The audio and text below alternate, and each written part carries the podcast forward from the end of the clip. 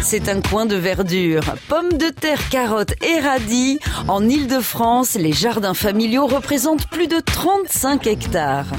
On regarde les tutos sur Internet, on se fait aider par les amis qui ont un peu plus l'habitude. Et on apprend, hein. En plus ça fait vivre le quartier, on voit du monde. Non, franchement, c'est très très bien.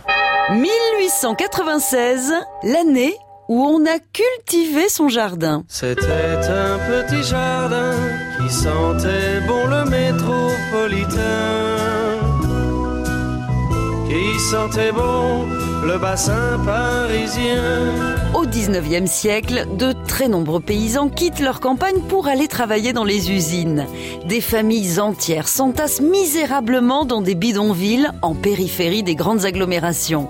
Dans le nord, à Hasbrook, l'abbé Jules Lemire, député maire classé à gauche, propose de mettre à disposition des ouvriers un bout de jardin pour y cultiver des légumes et nourrir leur famille. Il fonde en 1896 la Ligue française du coin de terre et du foyer. C'est une révolution. Ton jardin cultivera, ton ordinaire améliorera.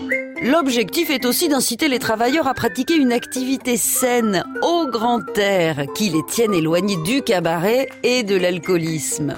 Face à tant de vertus, certaines entreprises commencent à suivre cet exemple, espérant cette fois que le jardinage éloignera les ouvriers du syndicalisme.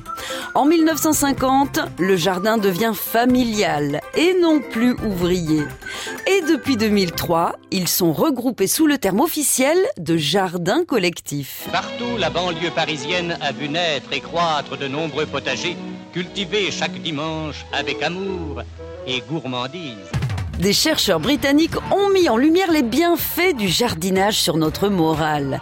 Une demi-heure par semaine suffit à lutter contre la dépression, le surpoids et les maladies cardiovasculaires. C'est donc prouvé, le bonheur est dans le pré. On n'arrête pas le progrès. C'était un petit jardin. À retrouver sur francebleu.fr.